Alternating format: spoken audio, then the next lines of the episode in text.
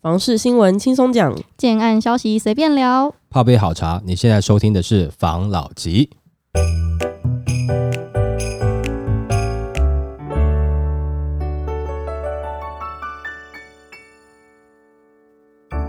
关心你的房事幸福，我是房老吉。我是大院子。我是茶汤会，我是梧桐浩。今天又到了我们新闻分享的时间。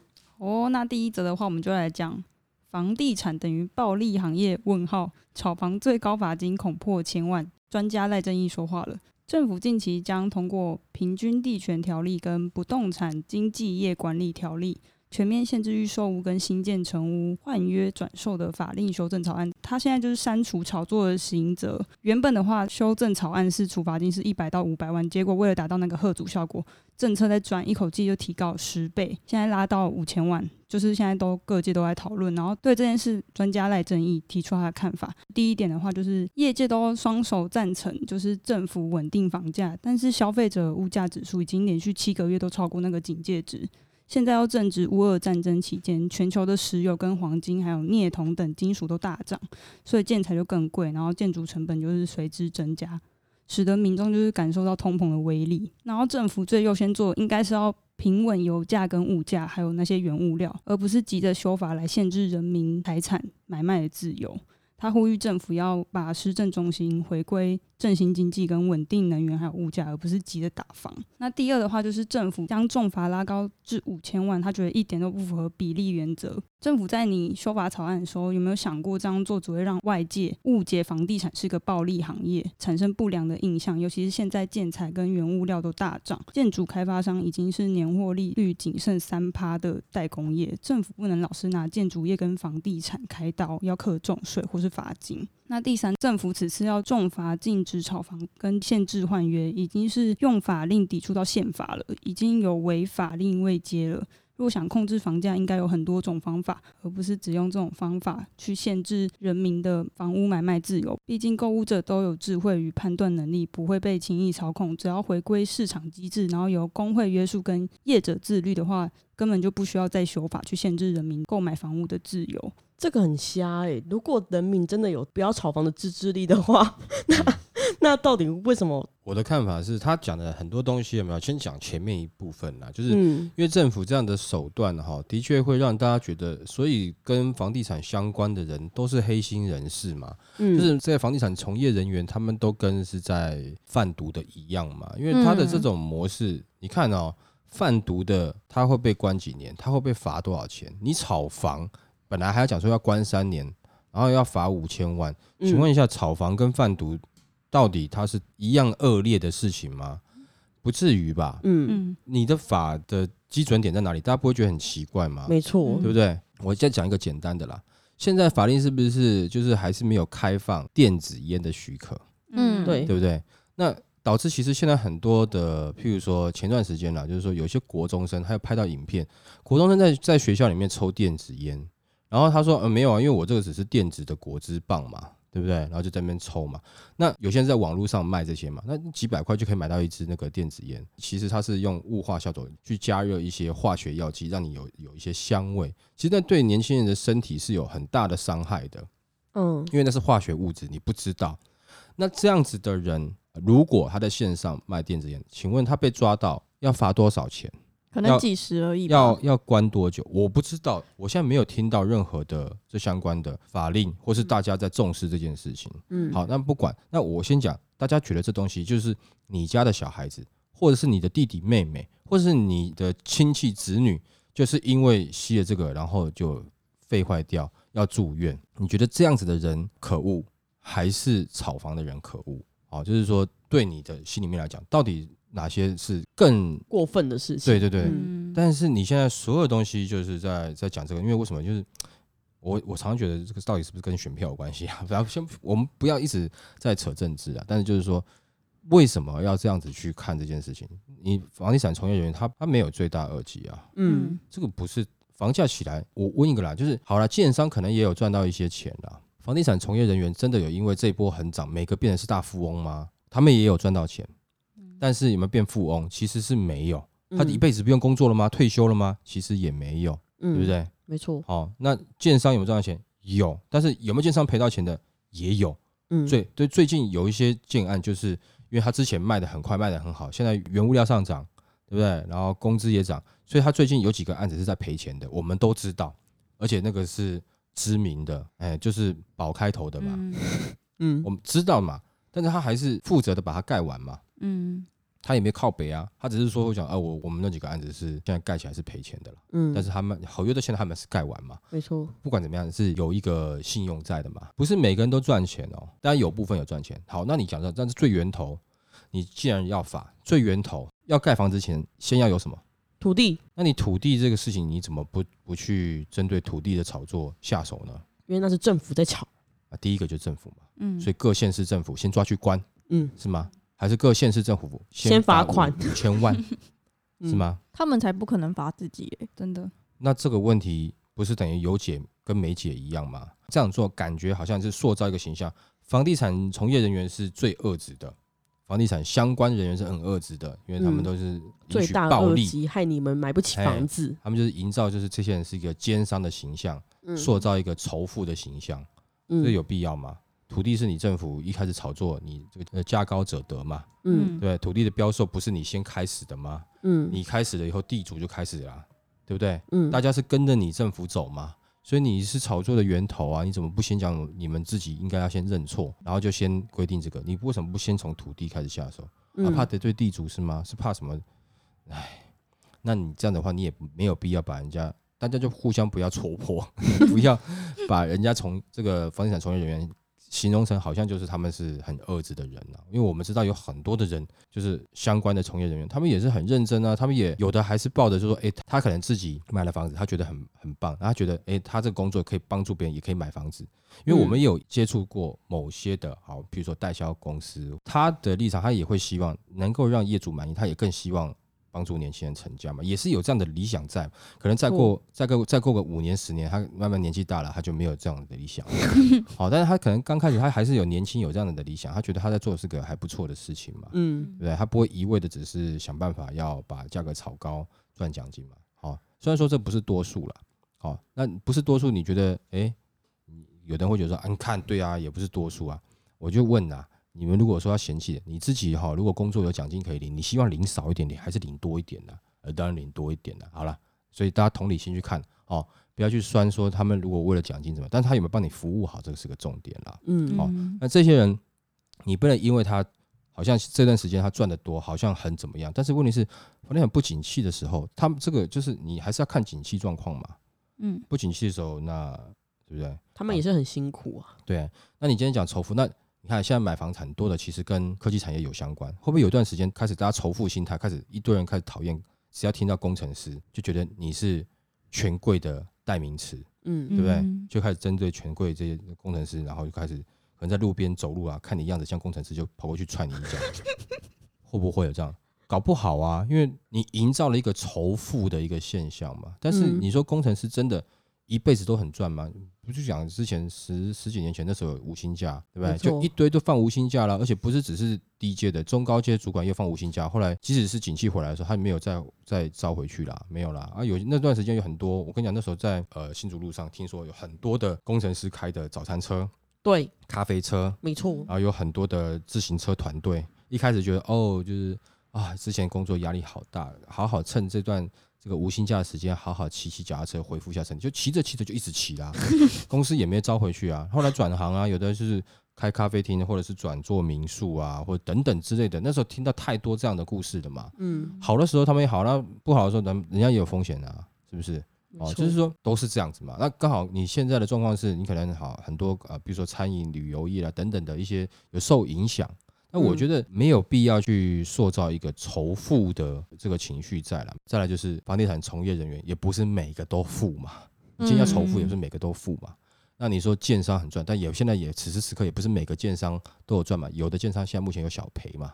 对对不对？？好、那这个前半段部分的，后半段部分他讲的就是说，所有的购物族群应该都是有自己的判断是非的能力嘛，嗯哦，所以要相信一般人民自己的想法嘛。那这个当然前提是你没有过多的，因为如果说不管是资讯或者是整个市场被你掌控、被你炒作的话啊，都是大家讲好炒作的话，那就有可能你即使是再有智慧，你还是有可能被操纵，对不对？那我觉得这样是不好。但是现在的施行的法令是不是反而好像变得是有点？就譬如说前段时间不是土银已经开始了吗？合作金库已经开始了吗？就是对于土建融，它就已经嗯限制乘坐了嘛，完全不接了嘛。嗯那不接单得到结果是什么？越有钱的建商他越能够买房子。那中小型的建商，我想要把东西做好一点，拼，我跟你讲，大家就很简单嘛。你如果你已经是首富的话，你就希望啊，我就守住现在的财富就好了，首、嗯首富嘛，对不对 哈？嗯 那如果说你还没有的话，你会不会想要拼？我给更好东西，我想要增市占率，我服务更好，对不对？那这这样子的公司需要什么？它需要资金链啊，它需要金主的协助啊，就是银行嘛。嗯对不对？那你现在银行，你现在断的是这些比较中小型建商想要拼的这些建商的资金链，那不就是最后就变成是寡头的建商在统治这个市场？那这个时候，如果他们讲什么，那你会不会很有可能会影响到，其实是很有聪、很聪明、很有智慧的人？为什么？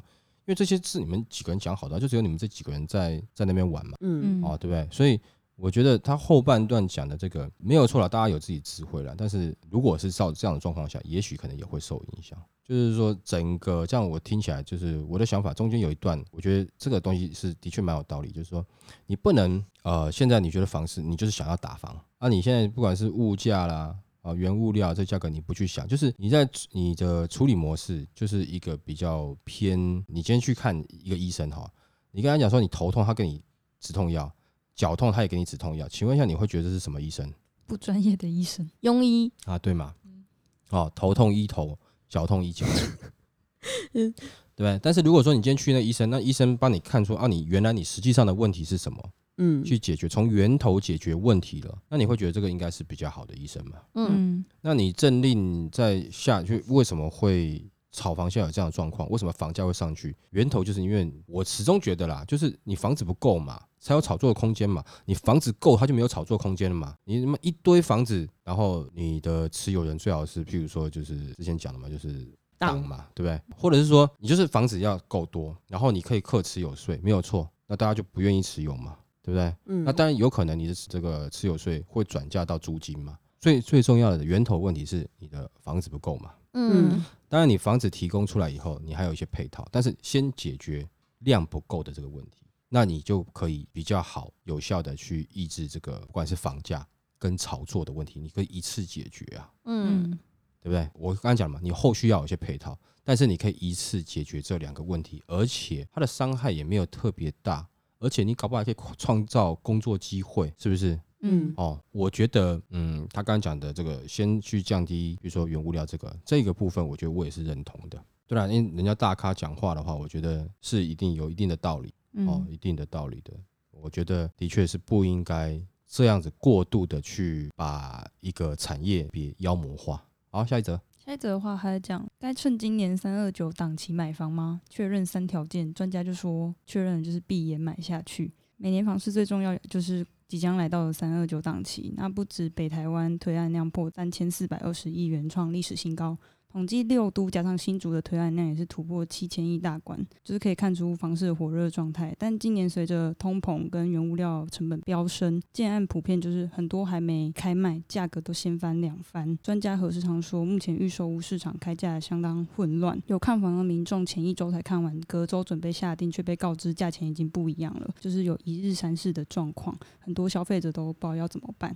然后市面上也有很多小建商趁这个乱象就开始乱开价，然后消费者其实很需要睁大眼睛选择。如果衡量自己的预算足够，就是符合自住需求，就建议比较老字号稳健的建商品牌推案，闭着眼买下去就对了。那至于该买哪类的房型比较妥当，那专家是建议小市民基本还是可以选择小平数的物件为首，毕竟未来政府打房肯定会先从豪宅大平数的房产往死里打，小平数的房子风险比较小，而且未来发展性也比较好。对啊，我我就首购小资族，我也不可能去看豪宅啊，对不对？哦对，不太可能嘛。对，那但是说是呃，有品牌建商闭着眼睛买也不好啦，我还是建议还是可以看一看啦。那如果说现在的状况，你说价格会变动来变动去，跳来跳去，那其实代表就很简单嘛，就是建商自己也在测试市场嘛，大家也是互相看嘛。那这个的结果是什么？就是当你今天你快速闭着眼睛成给他成交之后，他明天的确真的会跳，因为他哦好像有点信心。因为其实现在他建商自己也在看说，诶，这个市场炒到这个时候了，那他还具不具备我获利空哎间，，或者是说我的呃价格提升的一些力量嗯还有没有？他也在测试嘛，这个就是两边测试啊。就如果他测试你不理他，那之后就变成是我所谓你不是单独一个人，是所有买房子的人都不理他，那就是买方赢啦。那嗯卖方就可能必须得下修了。但是如果说在这个时间点，大家的就是买房自住客的心理或投资客的心理还是觉得，哎、我现在要抢一个便宜，不然房价还是会继续升的这样子的心态的话，那当然就造成建商是觉得有机会可以涨了嘛。嗯啊，其实有的时候像这样子的市场在乱的时候，就是说在测试的时候，可能也就是建商现在对现在的市场，他有一些些的怀疑，那他可能某些层面他也觉得，我其实地买的也没有很便宜，而且加上现在工料涨成这样，我必须要到这样子才能才有办法获利。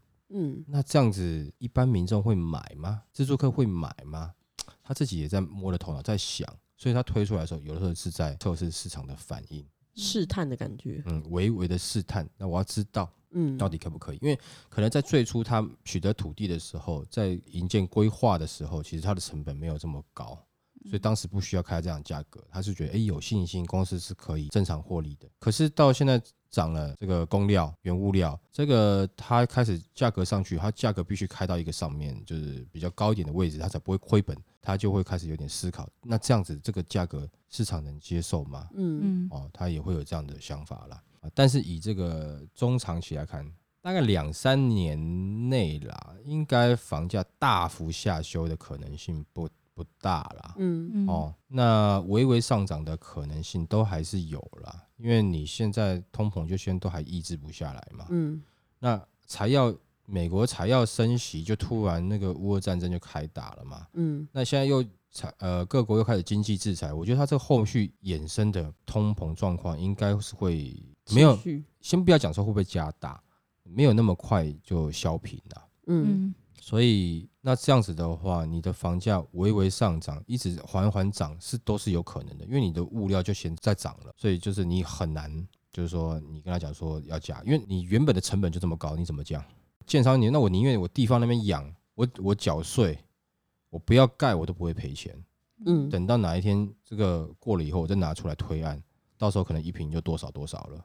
如果建商这样想的话，就代表你的量又更少了，你提供到市场的房屋量又更少了租金又要涨了，啊、对，所以就是整体这就是会会联动。环环相扣。嗯哎啊，当然他可能这个闭着眼睛买是一个形容词啊，就是说啊，你你牙一咬就给他买下去。对啦，就是说这个有时候可能你物件很喜欢，嗯，哦，那其实你也有这样子住屋的需求，就建议你，那你你是可以下手了，嗯就不用再挑三拣四啦，或犹者疑呀哎，等它降啊之类的。哎、等等的，就不需要这样，就是说你可以比较果决一点的去决定，因为现在整体的这个中期的一个状况嗯哦，大概你买房应该是都还 OK 的啦，嗯都还 OK 的啦。好啦，下一则，下一则是标破两千万不用怕，他铺买房一关键心态。全台房价高涨，尤其以六都涨幅就是最惊人，然后有不少首购族跟年轻族群都不敢买房。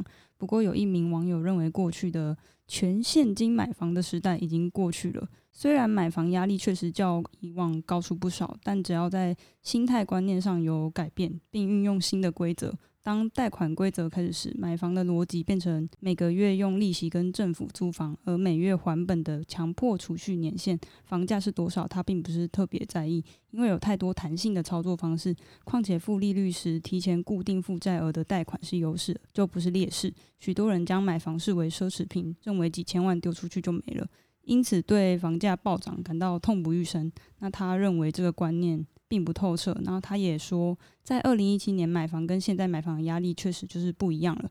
但房市几年循环一次，并非想象中的那么绝望。那这波涨幅没有抓紧，透过各种投资耐心存钱，等待下一波就可以了，不用担心存钱的速度跟不上头期。一旦刚需无法就是负担头期，政府就会改变规则，释放压力，就是将贷款成数啊跟期限啊一直往上加。规则一直在改变，刚需就能进场，在这个时候反应快的人就可以拿到最好的红利，这样子。这个人很正向哎、嗯，他充他是个阳光男呐、但是我他是一个阳光宅男。哈但是我觉得在某些的看法，他讲的是对的啊、你时间拉长来看，你的确会会等到下一波的啊。嗯哦，然后再来就是真的，如果所有人都买不起房子，那大家选票会讲话，没有错啦，这也是正常的，嗯，会。但只只是说，呃，这个时间长跟短，你不知道是等多久。对，哦，这个问题点是在于，因为有的人我干我不想等那么久啊，那下一波什么时候？十五年后，那你要等吗？那如果说一年半后，那我等啊，嗯嗯，对不对？好了，十五年后啊，说好十五年后啊，不好意思，这次比较奇怪，要二十五年。二十五年啊，温家都多寒了呢。这个我等这二十五年要干嘛？就是这个是一个时间的问题，但是他讲的有一些想法，我认为是对的，只是这个时间会让人受不了，嗯，你懂吗？懂。譬如说，你跟一个美女在一起两个月，跟跟一个美女在一起二十五年，这种感觉是不一样的。嗯，怎么觉得就是每次都一定要拿这种东西举例哈不？是啊，跟一个美女在一起两个月，那是 passion，就是激情；嗯。跟一个美女在一起二十五年，那是真爱 啊，真爱有付出的嘛，太厉害了，啊，那就就不一样嗯啊。所以你对于时间的那种感觉是，啊，就讲另外一个了。最有限的是什么？最有限不就是你你的你的时间吗？你生命的时间吗？没错，所以你才希望在这个短短的时间内去完成一些事情嘛。如果你的生命是永恒的，那我就等到房事随便啦，无所谓啦，嗯哪有差？对不对？哦，那 再来换另外一个想方式讲，就是假设你生命是无限的，你搞不好连房子都不想买，对啊，我要走遍全世界，对不对？对，如用脚吗？不是因为你就不是啦，我是说是真的，我是说旅游啦，哦，因为你的生命是无限的嘛，那你嗯怎么会想被困在一个地方呢？没错，对不对？你换个角度这样想，哎，好像我们又不需要买房子了哈，对不对？啊，你把你自己的生命当无限就好了，对不对？这样很荒唐哎。啊，所以他我觉得他讲了很多的点，我觉得我是蛮认同的，只是说考虑到一个时间的问题，再来就是、像我这个年纪，我会觉得啊，可能下一步要等个十年啦。我四十几岁了，我会认为哎这十年可能差不多。很奇怪，当你越年轻的时候，会觉得哇，十年好久，十年之后干我就是老人了呢。没有没有没有，你只是中年人，对不对？你二十几岁，十年之后，你你也只是哎青壮年呐、不要紧张啊。年轻人都会想说，我二十几岁，我就想要有，就就他就会对于时间的感觉会，他希望更快一点。嗯可是你反而年纪大，你会觉得、呃没关系啊，啊就是等下一个十年嘛。有嗯年轻人会吐槽你啊，你不要以为四十几岁，你确定你能活到五十几岁吗？五十几岁也没很老啊。因为年轻人在看，他可能觉得那五十几岁就是老人了。嗯，嗯哦，他觉得啊，到那个时候才才去，哦，会不会太晚？所以越年轻的人对于时间的感觉是越压迫式的。啊，年纪慢慢长，你的时间就跨距会稍微拉长一点。那、你比如说，我要我要做个存款计划，我要存到一定的钱，啊，可能你我这个年纪就啊，你大概可能三年哦，达到某个金额，然后什么之类的，哎，差不多啦，对对不对？好、那年轻人说啊，三年那么久、啊，我有办法半年我就存到？嗯就是我就啊，我不吃不喝的，就是那种极极限型的这种存款模式，你知道吗？回家吃爸妈啦什么之类的，衣服都不买这样子，有没有？啊，对？这种感觉，嗯啊，极限型的存款，嗯，啊，我们这个年纪可能就不会这样看嘛。没办法，嗯那没有生活啊，太极限了他。们所以啊，就是这种他讲的这个观念正确，可是加上时间之后，反而是越年轻人越受不了时间的煎熬，嗯所以他会越急躁。没办法等。对啊，像我我就觉得啊，如果说假设我今天这一次的错失了，那我可能就想啊，没关系啊，那八年后、十年后还有一波啊，这段时间我要积攒一下养精力。蓄锐，对对对对啊，养精蓄锐。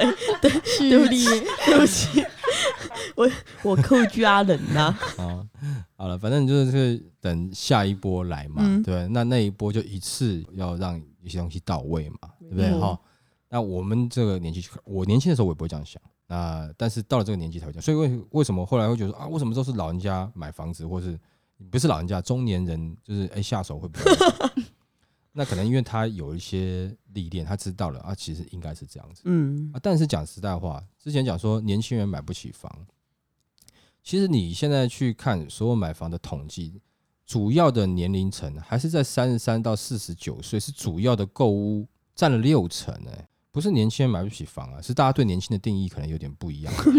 二十几岁才是年轻人吗？其实我觉得有点难。哎、你你怎么会觉得说我刚出社会，就可以买房子。对啊，你可能工作都还没有做到一个大家能够信任你的程度，嗯嗯那这个时候你就觉得你要能够买房，没有吧？你你二十几岁的时候，当都是先累积你的职场技能啊，嗯对吧？你是真的这个这个业界，哎，你觉得你是不错的，那你可能在三十几岁的时候就可以买房啦。呃，三十几岁到四十九岁是大众啊，所以其实不是年轻人买不起房，是买房的都是年轻族群的，只是没有到二十几岁这么年轻而已。嗯你怎么想？我大学刚毕业出来工作一年就买房，这是你你在 IG 上面看到那种幻想人生胜利组，还是韩剧里面看到那种人生胜利组的情节嘛？只是你那个年纪你是不可能的嘛，那是那是电影情节嘛，嗯对？但你三十几岁买房其实是大众，其实现在也是有蛮多二十几岁买房的，嗯因为我是快快三十，嗯还在二字头的阶段，但我身边蛮多朋友是真的买了，哦，那所以你看统计是不是又在扩大了，对，嗯对不对？就是说，也许说年轻人买房的比例就不止六十几趴咯，会更多咯，对不对？嗯哦，所以不是年轻人买不起房，年轻人都在买房，对不对？对啊，都都在，买房啊啊！但是边买边嫌房价高啊，是没错，对不对哈？只是这样子而已啊啊！但是房价是真的有点高了哦。那当然就看后续，就是也许会像刚刚他讲的，啊，就是另下一个 cycle 又降下来了，那下一个的涨幅又上去了。那这个我们之前也有讲嘛，房市不是跟你报名牌或干嘛，我们周周去更新最新的状况，你一定会增加很多的相关的知识。那你可能下一波来的时候，你不需要听任何人讲，你自己就知道哦，这一波要来了嗯哦，那你要做什么动作了？就最好是你自己有这样子的的理解嘛，对这个嗯东西的理解嘛，嗯对不对？好，来，那下一则，下一则的话是新竹东区七字头新案漏报车位，房价校正回归三字头。新竹市东区受案大和富居，它是经苹果新闻网它揭露，官方实价登录平台上最高单价从三字头短短数页就标至七字头，恐怕有借由实登拉抬区域行情的的问题。经新竹市府地震处查核，因建商漏报四户车位平数，造成单价失真。初步将按户开罚三万，共发十二万，成为新竹市实登错误造成价格失真的遭开罚的首例。该案经校正回归，单价重返三十六至三十九万元区间。哦，都我们现在就流行校正回归就对了，是是？而且这对很扯诶，什么叫做漏报？对啊，就没有啦，就是有的时候太卖太好，比较不小心就忘记把车位的平数算进去，但是只记得把车位的金额加在总价里面。对呀，这样子很不哦小心呢。很不小心，所以你在除的时候，你的分母不一样，得出来的结果就不一样了。没错，嗯哦，这个其实有的时候，呃，小朋友像国小生，他们在在考数学题目的时候，哦，分子分母常常搞不清楚，就是哎题目没有看懂，不小心填错题目算错，就会产生这样的状况。呃，就是说，就哎刚好可能大家因为工作在忙，哦，他可能刚好也犯了跟小学生一样的错误，我们其实要呃有个同理心的看待，好不好？没错哦就是不要太责难他们。但是啊，就是因为有太多人犯这样的错误啊，那你导致整个房地产的市场就是有越来越严苛。你就是这种做法，其实就是导致，譬如说政府他会想要下重手的原因嘛。没错，哦，对不对？那其实有的时候投资客太过卡牙，有没有？嗯，嗯，也会啊。那建商有时候做这样子的这种小动作，其实也会嗯，哦。那现在其实讲实话都在风头上，大家都希望这个东西就是国家在推动，是希望所有的价格明朗化、嗯正确化，不要再好像暗藏的什么这种玄机在里面。可是，呃，国家在做这件事情，那也得到大部分人民的认同的时候，可是却有建商做这样子的事情，那是不是就让人家觉得哦，好像不能相信？那我们前面有讲嘛，不是这个产业的都是这样子的人，但是每个产业的人都有部分会不小心做错事，会不小心哦。但是我们不，因为对这间公建设公司，我们没有实际上去走访，我们也不知道，也许真的是不小心处理错，也许是代销公司的一些手法，这跟建设公司本身不一定有太大的关系。不管，啊，这个因为我们不了解，但是新闻爆出来的内容就是把这些东西血淋淋的写出来了嘛。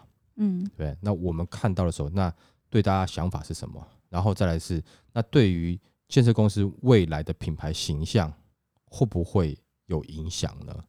哦，这个可能就会，比如说以后，哎，那他又推案的时候，又被人家拿出来讲，他可能就不高兴啊。那个很久以前的新闻，为什么还要拿出来讲，一直要讲这样子？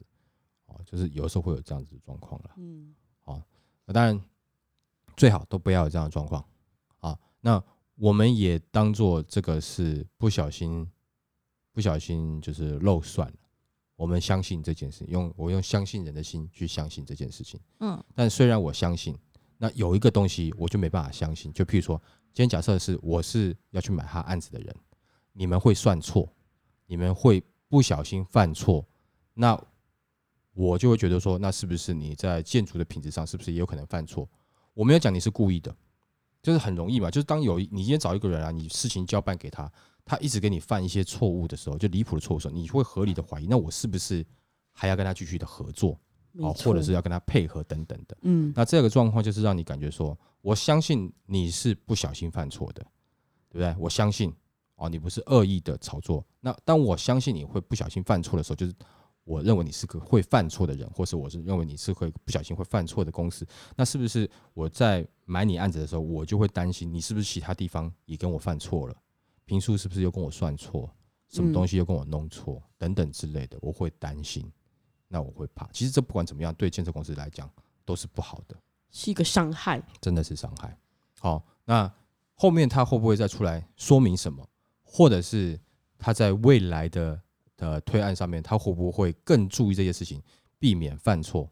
呃，我们不知道。但是如果说他有去做这件事情，相信大家会对他的的这个这个观感会更好一点点嘛。知错能改。对，一定是这样子的嘛。但是这个就会需要时间了。嗯，因为尤其你在风头上的时间，然后又被检举出来，啊，就是双重的，那就会让大家记忆稍微比较深刻一点点啦，嗯，好不好？好啊，那我们今天就分享到这边喽，好不好？好，好谢谢大家收听这一集的防老集，拜。